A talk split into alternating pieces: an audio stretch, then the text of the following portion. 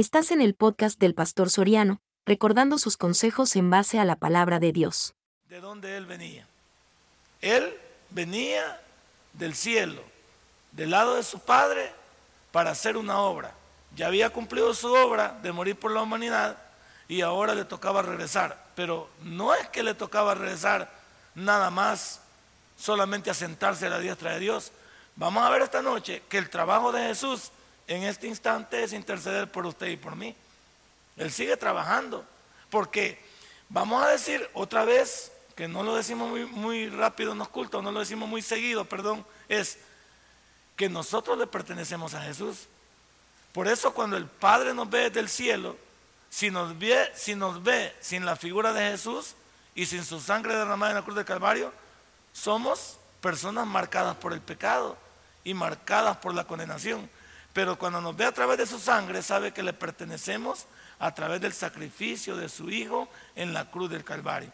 Por lo tanto, lo que Él va a hacer y está haciendo es siempre la cobertura a cada uno de nosotros de saber que alguien está peleando la batalla ante el acusador. Porque el acusador siempre está tratando tenemos que discutir sobre eso. La verdad de la ascensión de Cristo, dice, es corroborada por los evangelios, los hechos y las epístolas. ¿Por qué? Porque en la última parte de los evangelios, en cada uno de ellos, aunque hay un solo evangelio, visto desde cuatro ópticas diferentes, sale, sale ese evento. Los hechos es el evento más protagónico en el capítulo 1.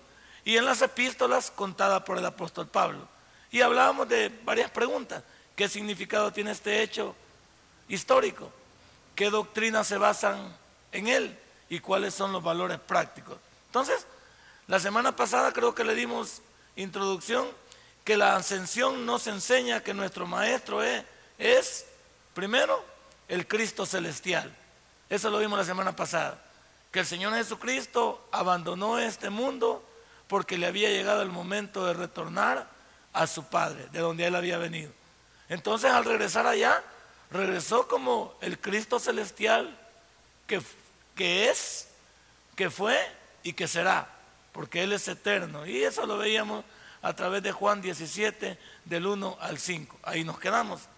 Vamos a hacer una oración para que Dios nos bendiga y, y darle continuidad a nuestro estudio. Padre, y buen Dios, ayúdame a tener la sabiduría, la gracia, la soltura, para poder expresarme delante de mis hermanos y ser comprendido por ellos a través de lo que tú nos has regalado por este estudio. Señor, que salgamos enseñados de esta obra y que cada día podamos defender mejor nuestra fe, porque sabemos que andan muchos por ahí queriendo confundir, pero con nuestro conocimiento que viene de ti, seremos más que vencedores. En el nombre de Cristo Jesús hemos orado.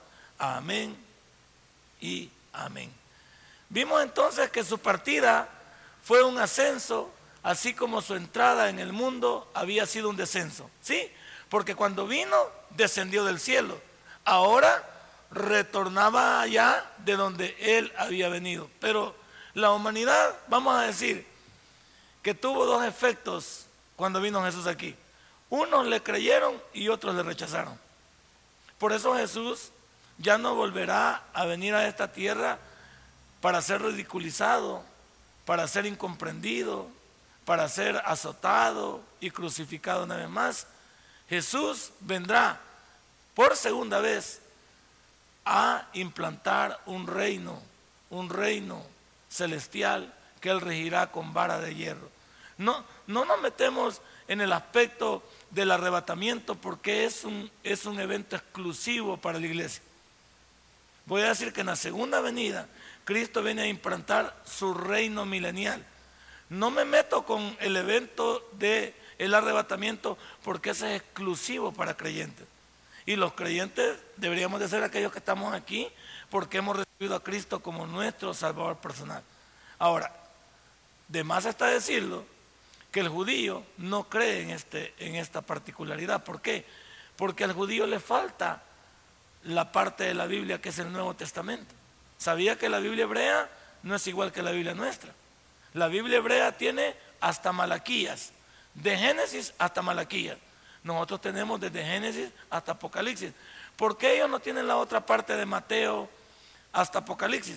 Porque eso sería darle crédito a que ellos crucificaron a su Mesías. Ya lo hemos entendido varias veces eso. Ya lo hemos dicho una vez más. Entonces, para ellos el Mesías no ha venido. Para ellos el Mesías está por venir. Pero cuando venga en su segunda venida, Él vendrá a implantar ese reino milenial.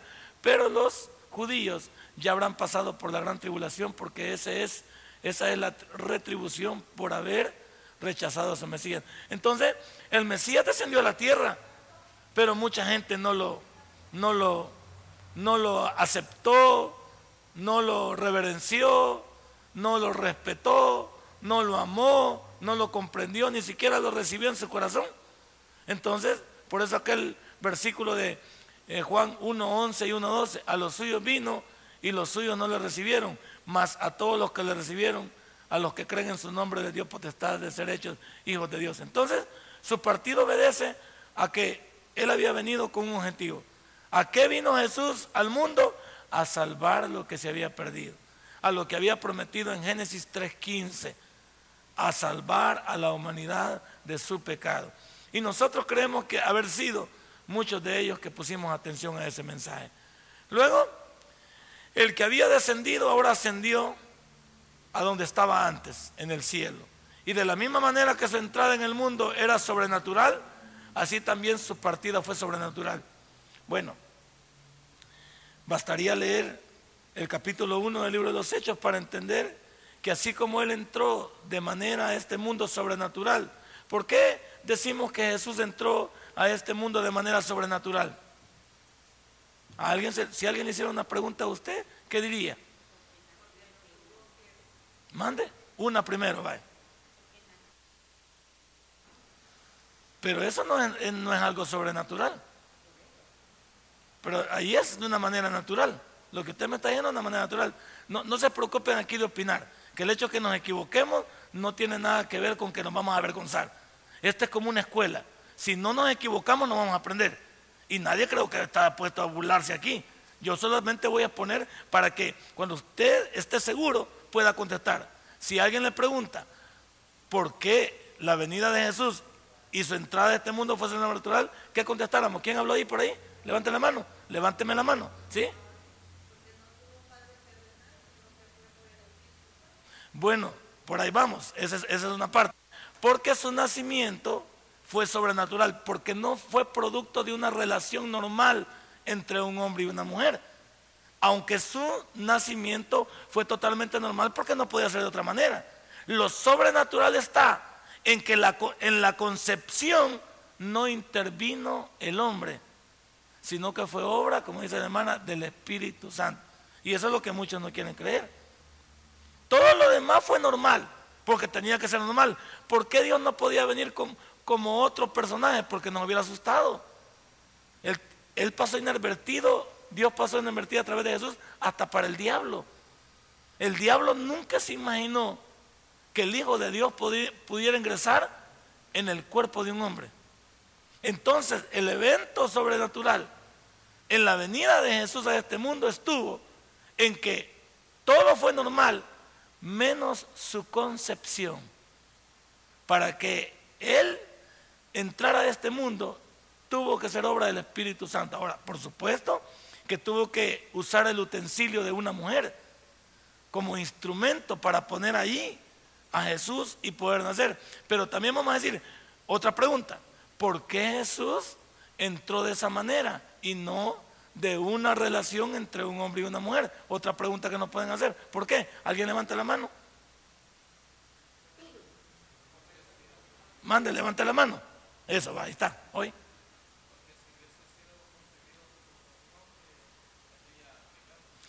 Correcto, pero, pero, pero la respuesta completa debería ser porque el hombre, su sangre está marcada, ¿sí?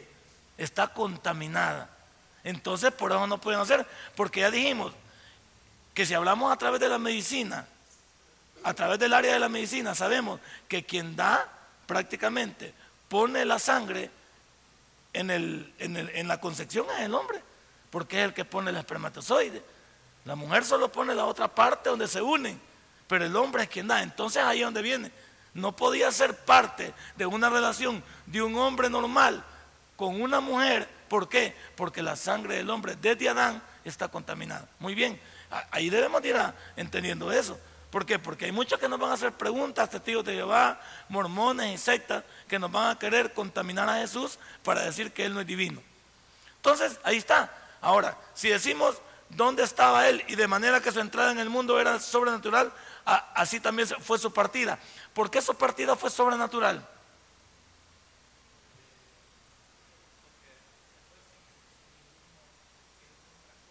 Correcto, porque no hubo ninguna intervención de nadie.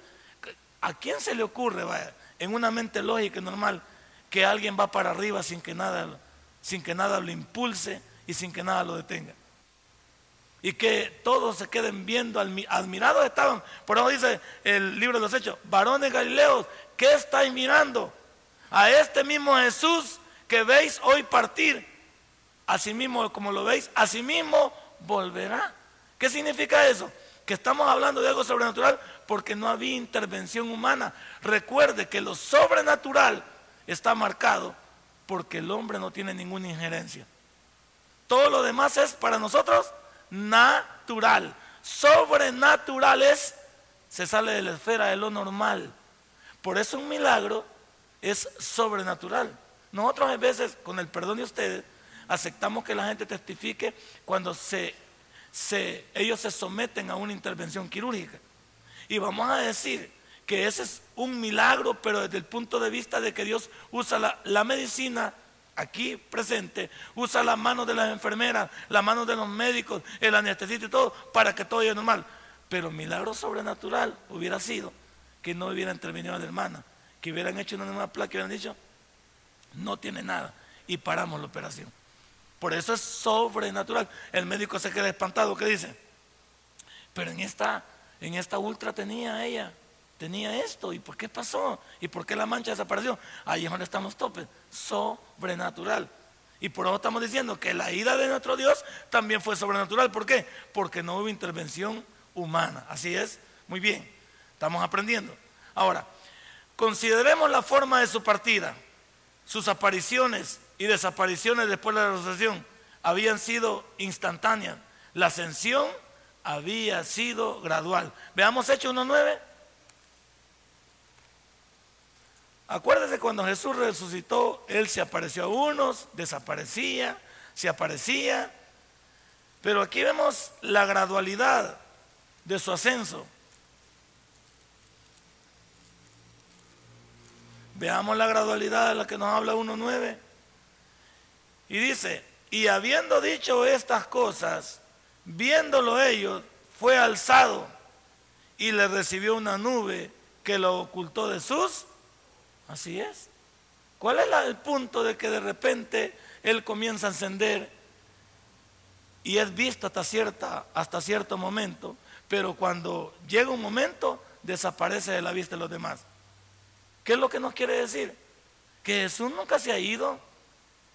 Él sigue en, porque Él es espíritu, sigue aquí presente entre nosotros para seguir trabajando en la vida de cada uno de aquellos que decidan que así sea desapareció de la vista normal.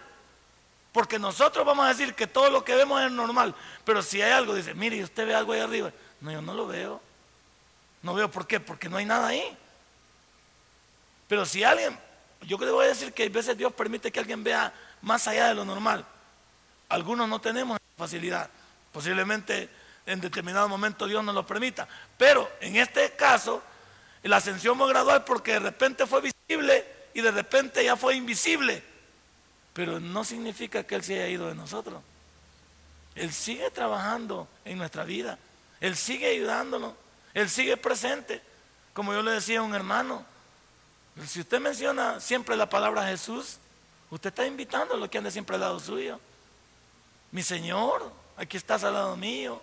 Mi Jesús, gracias por ayudarme. Jesús, gracias por apartarme. Ahí está. Usted está clamando, ¿por qué? Porque él dijo en el libro de Juan que él anda en busca de adoradores, de adoradores que le adoren en espíritu y en verdad. Entonces, él es espíritu, aunque aquí en este modelo, en esta ascensión, fue visible por un momento y por otro momento ya no fue visible, pero Él sigue dentro de nosotros. La Biblia dice, donde están dos o tres congregados, ahí estoy yo en medio de ellos y está dentro de nuestro corazón. Sigamos, no fue seguida de ninguna otra aparición en la cual el Señor les apareciera en medio de ellos en persona para comer y beber con ellos. Las apariciones de esta clase terminaron con la ascensión. Hay que decir para, es que hay que decir todas estas cosas en virtud de un montón de gente que, que quiere ver lo que ellos quieren ver. Jesús ya no, ya no está en el modelo de aparecerse con alguien y sentarse, comer y platicar como dos personas normales. Terminaron cuando Él resucitó, se comenzó a aparecer y cuando ascendió todo eso se acabó. Digo esto porque mucha gente quieren hacernos ver hoy en día y muchas sectas quieren dejar por, por sentado que estas cosas pasan y ya no pasan. ¿Por qué? Porque entonces, porque Él se fue a la diestra de su papá y está intercediendo por nosotros, y aunque sigue viniendo entre nosotros, yo le digo, esa manera de espíritu, pero no de una manera visible. Eso es lo que quiero recalcar. Visible. Ya no hay de esa manera. No hay ya. Entonces, para aquellos que todavía, porque hay gente que, que dice que, yo he escuchado muchos testimonios de gente que dice que va al infierno, que va y viene. No sé, no sé qué pensar de eso. Ahora yo digo, pregúntese usted por un momento, ¿cuál es la idea de que alguien vaya al infierno? si hubiera algún, si hubiera algún, ah, si hubiera algún propósito, correcto. ¿Cuál es la idea de que alguien vaya al infierno? Que fui allá y regresé. Diría yo, si eso fuera cierto, es porque Dios tiene un propósito con esa persona, para mostrarle. Pero caemos en la misma figura de Tomás. O sea, si voy al infierno voy a creer que eso existe y entonces me voy a portar bien aquí arriba. Ahora te pregunto, ¿y los que no nos permiten ir al infierno, qué vamos a hacer? Hay que tener cuidado, porque algunos quieren, quieren manipular esto. Otros dicen, yo, este, la muerte, me, el, cuerpo se, se, eh, el alma y el espíritu se desprendieron de este cuerpo y comenzó a ascender y de repente entré en un túnel y, y vi una luz refulgente y vi a un hombre de blanco, cabello, bueno, todo eso. Sí, regresaste. ¿Cuál fue el propósito entonces de eso? El problema es que ahí solo hay una persona involucrada. Ahora, ¿y por qué otros no? Solo que Dios tenga un propósito como el apóstol Pablo, que solo él lo vio. Pero debe tener un objetivo. ¿Cuál es el objetivo? Alabar a Dios, bendecir a Dios y sobresaltarlo por sobre todas las cosas. Ese debe ser el propósito. Pero no como un montón de gente que manipula estos, eventos, como la iglesia grandota, manipula esos eventos y quieren hacernos creer que esta gente es más especial que los demás. ¿O no pasa eso? Que yo fui al infierno y me creo más especial y mejor que los demás. No debe ser eso. Todo lo que pasa en nuestra vida tiene un propósito. Glorificar a Dios y que Él se lleve todos los honores. Que Él se lleve toda la honra y toda la gloria. Entonces, después de las apariciones de la resurrección y la ascensión, no hubo más aparición. Él se convirtió en el ser celestial. Ahora vamos al segundo punto. Al ascender a los cielos, Jesús no solo se convirtió en el ser celestial, sino también el Cristo exaltado. ¿Qué es la palabra exaltación? Es ponerlo en un lugar diferente a Él, fuera de lo normal. Cuando usted exalta a alguien es porque lo sube más de lo normal. Entonces Jesús no está en la categoría de nadie más que de Dios. Para, Digo esto por aquellos que dicen que muchos somos iguales a Jesús. Somos semejantes a Él. Y la palabra semejante, ¿qué quiere decir? Parecido, pero no igual. Porque si yo fuera igual a Dios, significa que yo soy Dios.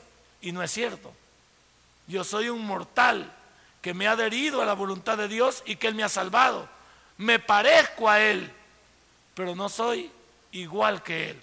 Entonces aquí en este punto hay que decir que en las Sagradas Escrituras, refiriéndose a Cristo, emplean el vocablo iba, mientras que en otros los escritos sagrados dicen que fue exaltado.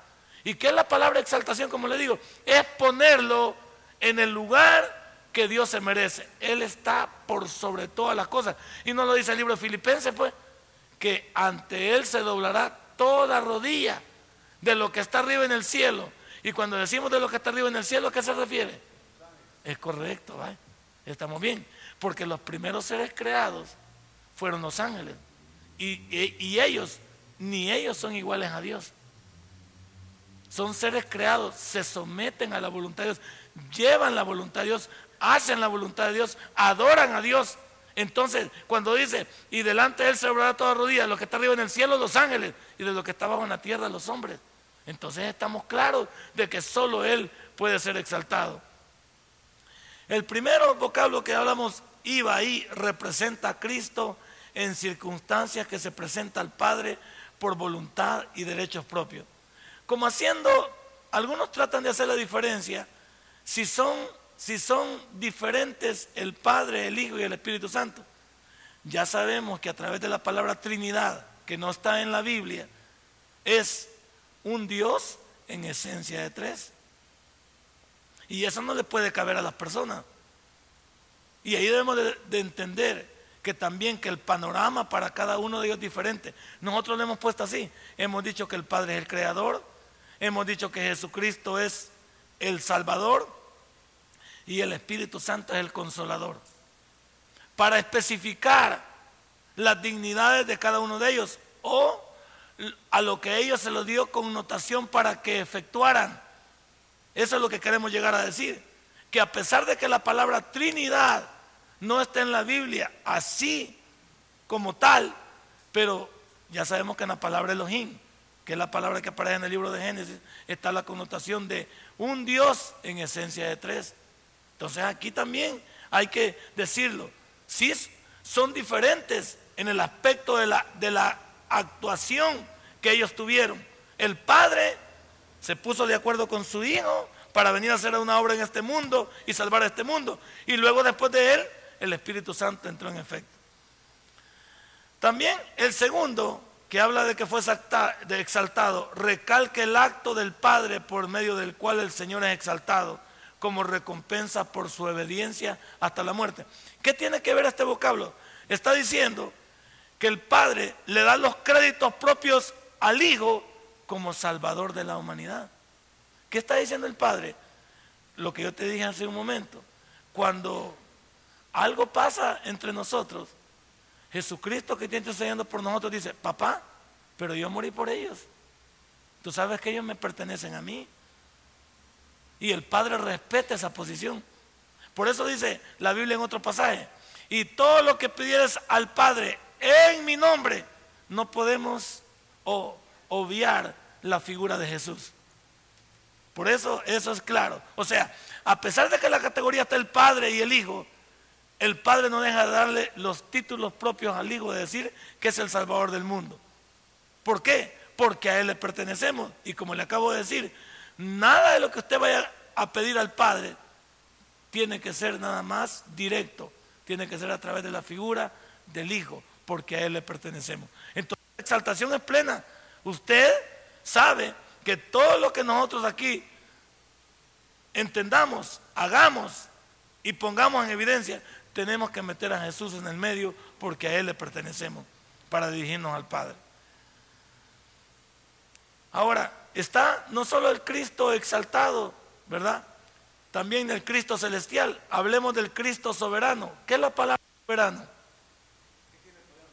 Correcto. Y un soberano en este en este mundo es alguien que tiene dominio, vamos a decir aquí, sobre un límite geográfico. Por ejemplo, en este país hay un soberano. ¿Quién es el soberano de este país? Es el presidente. En teoría, él es la persona que nos representa a todos nosotros para poder llevar a cabo todo lo que es las leyes, todo lo que es la connotación social, todo lo que es la, parte del gobierno, la, parte, si usted quiere, eh, como le dijéramos nosotros, participativa de la humanidad, él la legisla a través de diferentes leyes. Para eso tenemos aquí tres poderes. Tenemos el poder legislativo, ejecutivo y judicial. Pero decimos que el centro de todo eso que genera que este país tenga un soberano es es el presidente. En otros países que existe monarquía puede ser un rey. En otros países es un primer ministro. Así lo llevan más o menos. Entonces, aquí vamos a decir que el soberano entonces, aquí es lo que estamos hablando, es que Jesús es a quien se somete todo el mundo que nosotros conocemos. El soberano de este mundo es el Señor Jesús. Él es el soberano de este mundo. Él es el que tiene control. Y usted me dirá, bueno, pero la Biblia dice que el príncipe de este mundo es Satanás. Ah, bueno, porque Satanás le arrebató lo que Dios le había dado a Adán en el jardín del Edén. ¿Quién, ¿Quién, era el que encargado de gobernar este mundo? Era Adán. Pero le vendió todo a Satanás a través de su desobediencia. Por eso el príncipe de este mundo es Satanás, pero hasta que Dios se lo permita. E incluso todas las cosas que haga Satanás no se puede pasar sin que Dios le permita llevar a cabo eso. Entonces tenemos que nosotros entenderlo, que cuando hablamos de soberano hablamos de control. Entonces el que controla este mundo es Dios. Y usted dice, pero ¿por qué pagan tantas cosas si Dios es soberano? Ah, bueno, porque existe el diablo que es la figura del mal. Pero también hay que decir, y la figura del hombre que es desobediente.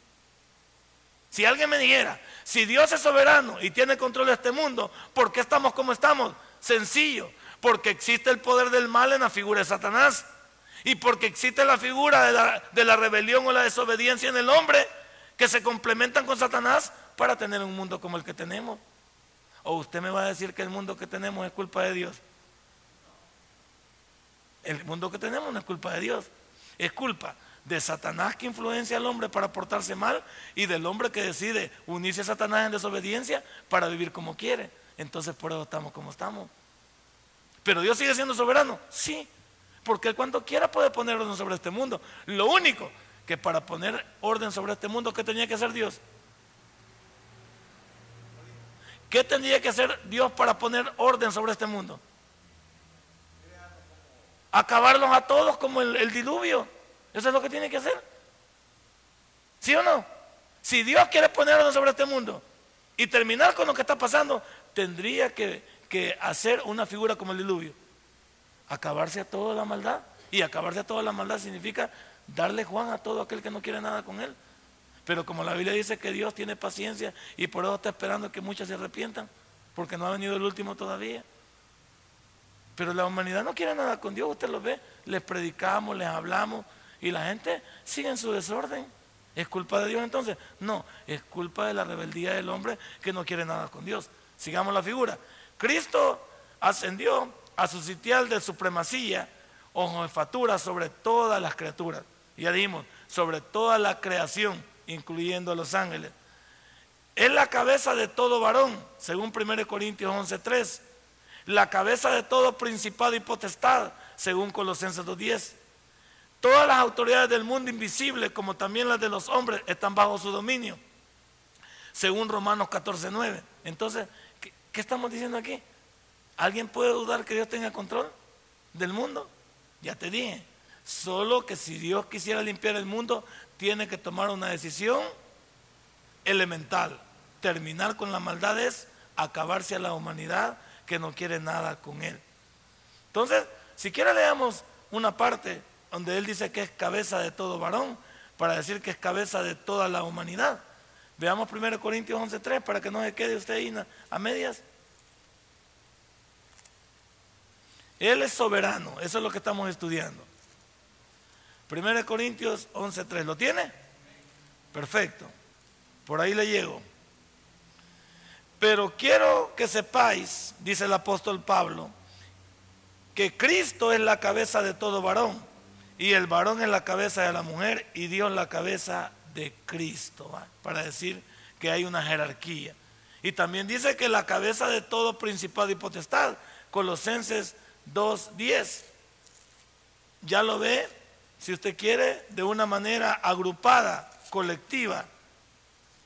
Porque el mundo está agrupado en naciones y cada nación tiene, por supuesto, un soberano como lo estábamos discutiendo hace poco. Colosenses 2.10. ¿Lo tiene? Lo leemos en el nombre del Padre, el Hijo y el Espíritu Santo. Y vosotros estáis completos en Él, que es la cabeza de todo principado y potestad. Ya dijimos que el hombre natural está agrupado en cualquier lugar del mundo a través de una nación o a través de un principado. Y por lo tanto, también ahí entra Dios. Y él y dice también que viene a ser la parte, el dominio sobre toda autoridad del mundo, porque las autoridades son puestas por Dios. Veamos Romanos 14, 9.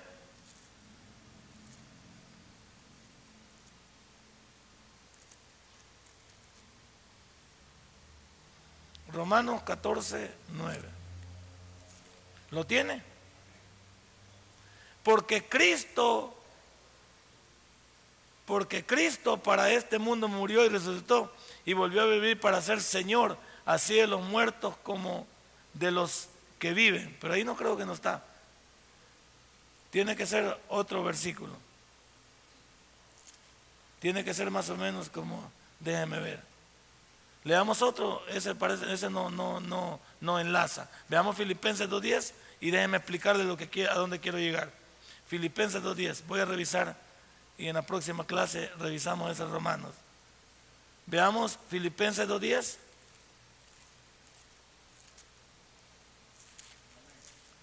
Gracias, llegamos ahí. Filipenses 2.10, mire lo que dice para que en el nombre de Jesús se doble toda rodilla de los que están en los cielos y en la tierra y debajo de la tierra. Pero ¿dónde quiero llegar yo para decir que toda autoridad del mundo invisible, como también los de los hombres, están bajo el dominio de Dios? ¿Dónde se ve esta figura mejor cuando nosotros vemos que sí es una verdad? ¿En qué evento lo vemos nosotros, por ejemplo, en nuestra nación?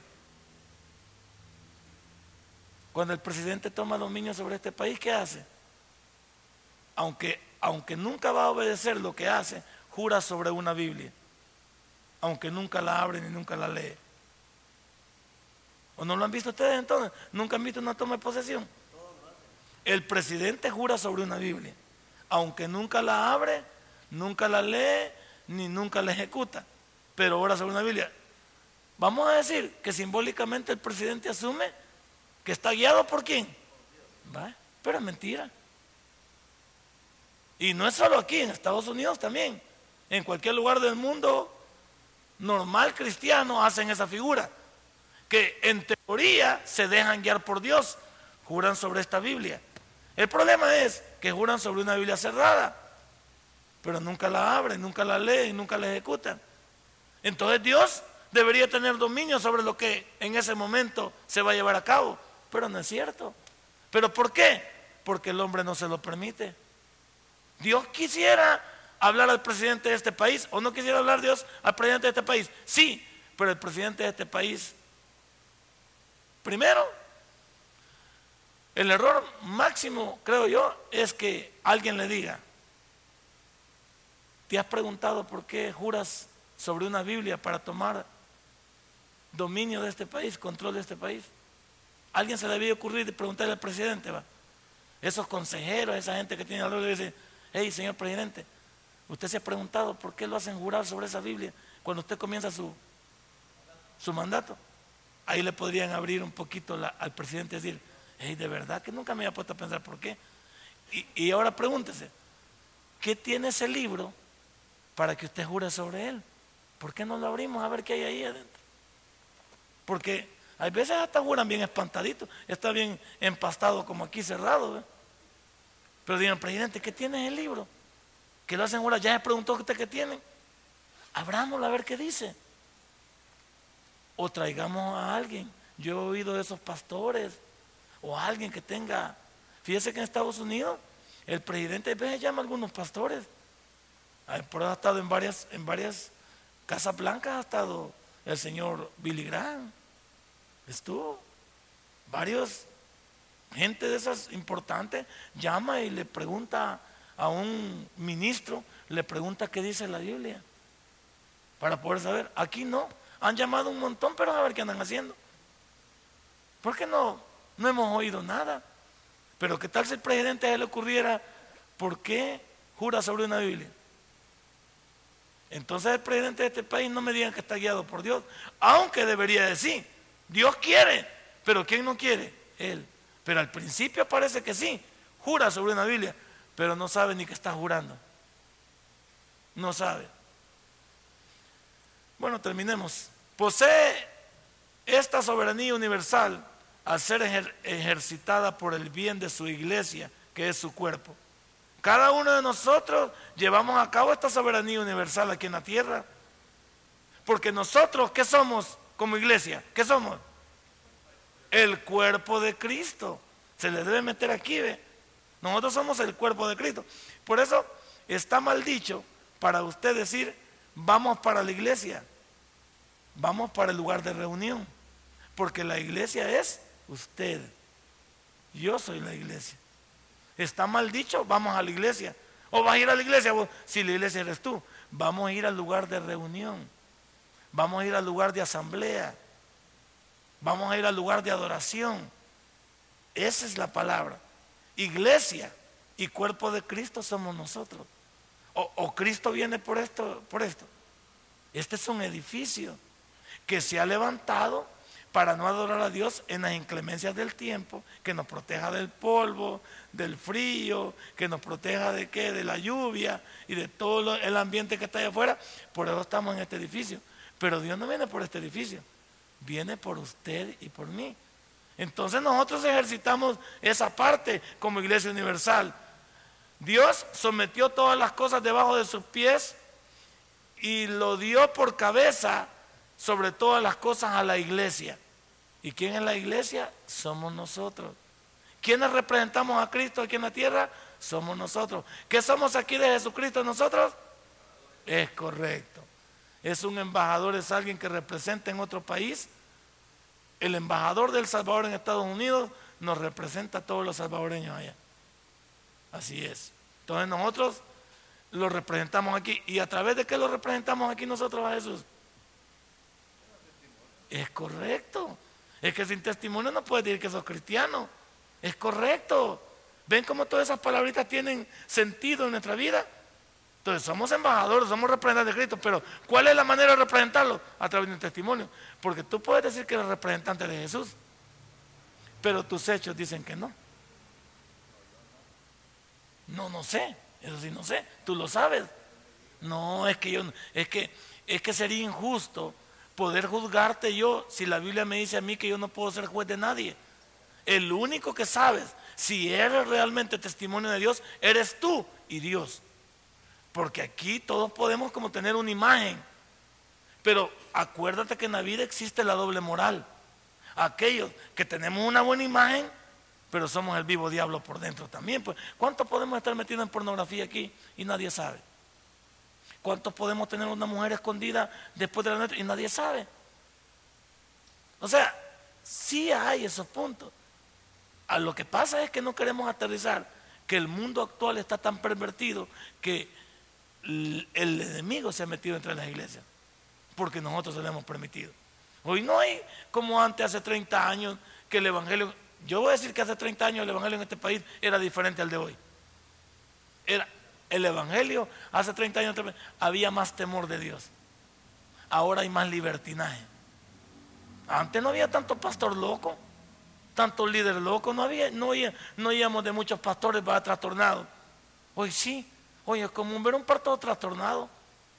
Y te puedo decir yo, no me vean a mí, vaya, ya te puedo decir yo, pero yo estoy también en la misma lid, porque soy un pastor y puedo tener una doble vida.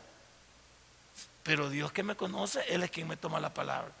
Entonces, en un sentido especial, por lo tanto, Cristo es la cabeza de la iglesia. Nosotros nos debemos a Él. Luego, veamos el cuarto de la ascensión de Cristo a los cielos. El Cristo que preparó el camino.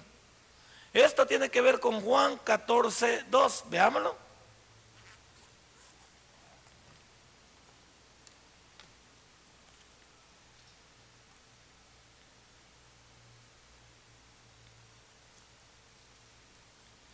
Juan 14, 2. ¿Lo tiene? En la casa de mi padre, dice, muchas moradas hay. Si así no fuera, yo lo hubiera dicho. Voy pues a preparar lugar para vosotros. Y si me fuera, dice, y os prepararé el lugar, vendré otra vez y os temeré a mí mismo, para que donde yo estoy, vosotros también Entonces, ¿qué hizo él? Solo se nos adelantó a qué? A prepararnos un lugar para cada uno de nosotros. Ahora, pero eso desde la óptica humana. Pero desde la óptica divina suena, suena normal eso. No. Desde la óptica divina no suena normal. ¿Por qué? Porque Dios puede usar la palabra que usa en el Génesis. ¿Cuál es la palabra que usa en el Génesis para crear todas las cosas al principio? La palabra vará, que es la palabra crear de la nada, que es una palabra que solo le corresponde a Dios, solo es ejecutada por Él. O sea, no es que vamos a decir que Dios fue y se puso a construir champitas de uno. No, Dios puede hacer lo que Él quiera y tiene la, la capacidad de poder hacerlo. Solamente quiere dejarnos en esa palabra algo que nosotros podamos digerir y entender. Pues se fue pues a preparar morada para nosotros. ¿Qué es una morada? Un hogar, una casa. Pero nosotros, la casa, ¿cómo la concebimos? Como aquí. Pero nosotros en, lo que Dios nos va, donde nos va a meter, no vamos a vivir como aquí encerrados hoy.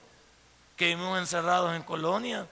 No, como será un lugar donde no habrá llanto, ni tristeza, ni dolor, y será un, lugar diferente, me imagino que te podemos vivir al aire libre, qué rico sería. Hoy no se puede dormir así, no se siente con este calor, insoportable, hasta el ventilador suena chino, porque es un aire que está reciclado, es el mismo aire que está dando vuelta ahí. Qué, rico sería en la noche dormir todos en el parque Cujerlamba. Cada, cada quien agarre su pedazo, ¿va? Y demás ah, pero no, no amanecemos ahí. Dios guarde, no amanece nada ahí. Qué chivo sería, como cuando usted va al hospital o a ese lugar, se, me imagino, me imagino dormir a la luz de la luna, ¿va? que te caiga esa frescura, ese rocío y que, y que no te vas a enfermar hoy, que no vas a tener que ponerte un gorro porque te va a dar constipado, decía mi abuelito. Te va a dar No, imagínate, o sea, eso es para que vayamos digiriendo de que Dios no nos está hablando de algo lógico. Lo normal para mí es que me va a meter en un, y me va a dar una casa, me va a dar una casa como el escalón. Si ni la conoce usted como es la casa del escalón, solo la conoce por fuera. Entonces nunca sabe cómo es la casa del escalón, a menos que usted le hayan dejado entrar a una mansión y diga, ay, así como esta mansión quisiera yo. Bueno, si entro en una, tal vez tengo una idea, pero ¿para qué Dios quisiera ponernos en una mansión en cada uno de nosotros? Si vamos a tener todo para nosotros.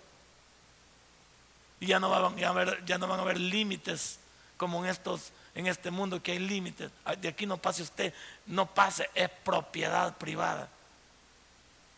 ¿Qué sentido tiene para? ¿Ah? Eh, no sé qué hay ahí, pero algo habrá. Entonces, es la separación entre Cristo y la iglesia terrena que comenzó con la ascensión. Pero esto dice ahí, mire, no es permanente. ¿Por qué no es permanente? Porque pronto nos reuniremos con Él otra vez. Qué bueno es cuando viene Chacomba, porque ya no se siente bien tranquilo uno que se siente uno que dice, ascendió en calidad de precursor. ¿Qué es la palabra precursor?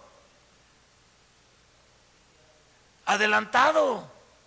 Un precursor es un adelantado, se adelantó. Es uno que va antes. Es, ¿A quién le dicen precursor? Ellos son eso no había, trajiste una idea nueva. Ascendió en calidad de precursor para preparar el camino. Bueno, pero si están poniendo como precursores, están violentando la figura de Juan el Bautista, ellos. Porque ¿quién fue el precursor de Cristo? Fue Juan el Bautista. Y al decir que ellos son precursores también, como que si ellos fueron los únicos Illuminati o los únicos iluminados. Pero bien, cada quien con su locura. Solo que nosotros no tenemos una locura, sino una fe ascendió en calidad de precursor para preparar el camino para ellos a fin de que le siguieran. Entonces, ¿qué estamos haciendo nosotros? Siguiéndole, pero siguiéndole de qué manera? ¿De qué manera debemos de seguir a él? Es correcto, ¿eh? Porque algunos no venimos siguiéndole, sino que venimos nosotros prácticamente a machetazos, estamos, algunos venimos arrastrados, pues. Debemos de venir bajo la voluntad de Él. Y, que no se meta la palabra perfección ahí, sino la palabra esfuerzo. Cada uno de nosotros debe ser forzado cada día para ser mejor. Su promesa fue la siguiente, donde yo estuviere, ahí también estará mi servidor. ¿Y quiénes somos los servidores? Nosotros somos los servidores de Él. Juan 12, 26.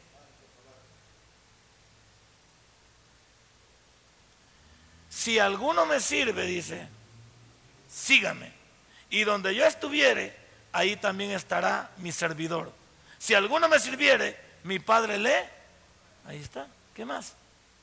Pero sigamos, somos servidores de Él. Porque un servidor, ¿qué es en, en una palabra? Es un siervo. ¿Y un siervo qué es? En la palabra de la Biblia. Es un esclavo, ¿verdad? Nosotros somos esclavos. ¿Somos esclavos de quién? De Jesús. Entonces un siervo, ¿cuál es la, cuál es la, cobertura que un siervo tiene? Que no hace su voluntad. Que hace la voluntad de quien le manda. Si yo soy siervo de alguien, yo hago todo lo que ese alguien me dice. Entonces, ahora nosotros hacemos todo lo que Dios nos dice. ¿A través de qué? A través de su palabra. Todo este día Dios nos habló a través del proverbio y nos mandó a que fuésemos y ejecutáramos su voluntad, ya iluminados a través de la sabiduría del proverbio.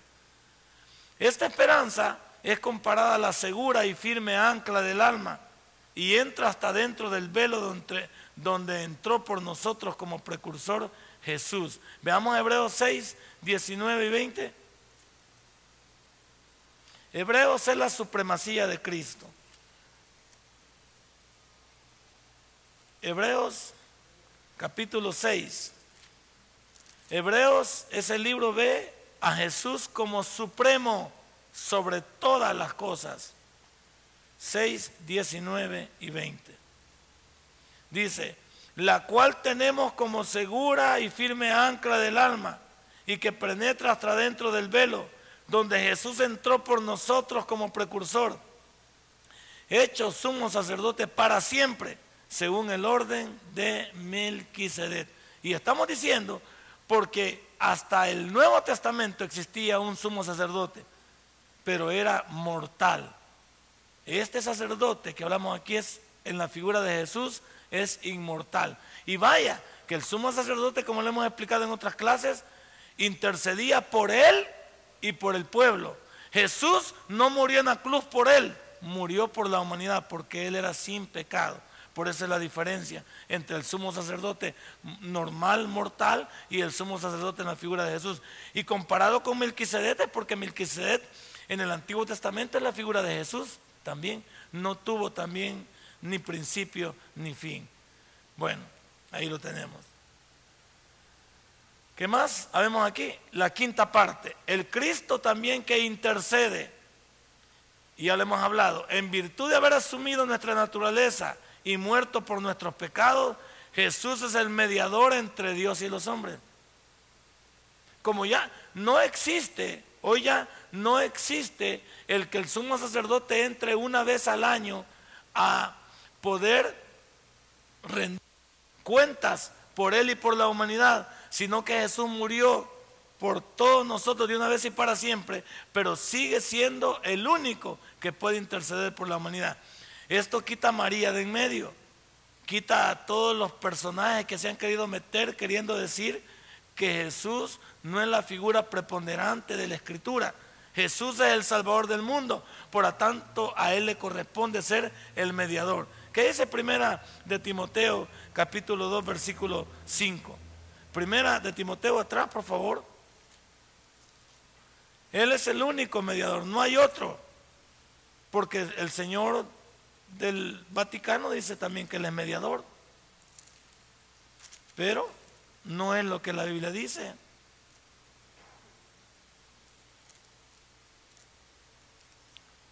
¿Lo tiene? 2.5.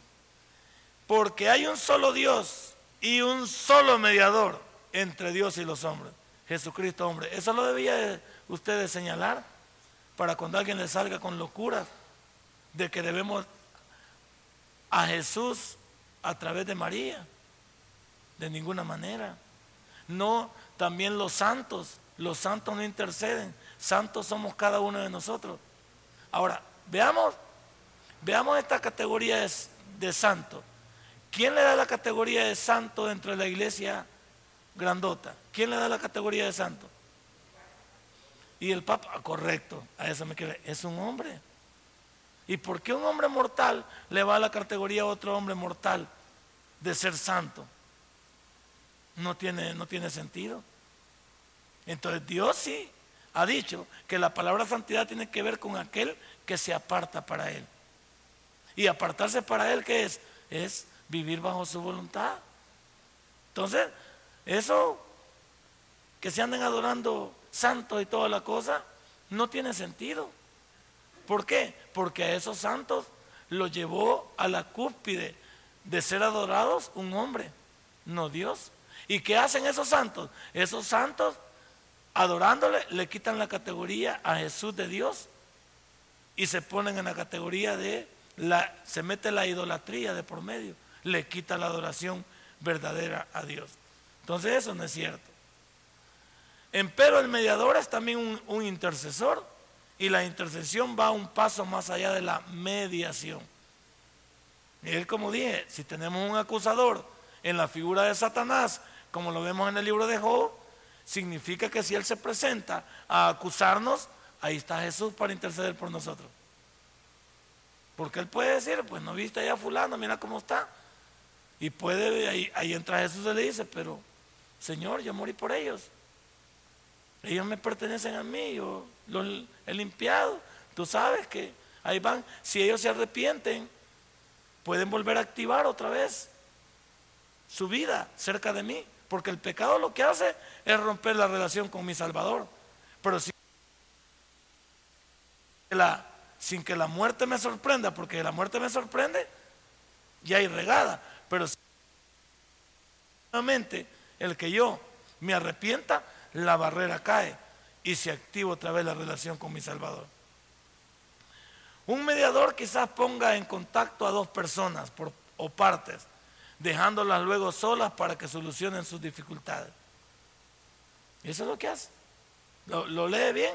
Un mediador quizás ponga en contacto a dos personas o partes, dejándolas luego solas para que solucionen sus dificultades.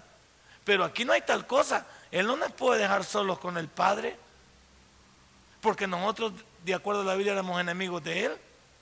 Entonces, por eso, Él nos quita a nosotros y se pone Él. Él dice, papá, tú sabes que me perdí, yo morí por ellos. Él se pone por mí, porque no me puede dejar solo con Dios. Aunque yo no puedo, no puedo eh, realmente eh, entablar con Él si me veo como un condenado, o no me veía así, como un condenado me veía antes que Jesús viniera. Cuando Él vino, entonces yo tuve sentido. Fui justificado a través de Él. ¿Y qué fue justificado? Que no hubo nada que juzgar en un juicio en mi vida. ¿Por qué? Porque Jesús pagó por mí. Entonces, claro, aquí pareciera como que nos puede dejar a solas con Él. Pero en la figura de Jesús no, porque Él es el intercesor. Él se pone en medio de nosotros. Empero, un intercesor hace algo más puesto que expresa una palabra a favor de la persona a quien representa o por quien se toma interés. Veamos en la figura jurídica totalmente normal de nuestra legislación. Cuando alguien lo acusa, ¿quién habla por él? Un abogado. Un abogado habla por él. El, que está defendido o atacado no dice nada ahí. Él es el que, el que, el que habla. Por eso es que el abogado habla con usted, le pide todas las pormenores, le dice si fue cierto, que le cuente todo, que no le oculte nada, para que lo pueda defender. Entonces, ¿qué hace el abogado? El abogado habla por usted. Entonces, ¿quién habla por nosotros delante del Padre? Jesús, así es. Por eso dice que aquí la figura toma más real. La intercesión es un ministerio importante del Cristo ascendido. Veamos Romanos 8:34. Romanos 8:34.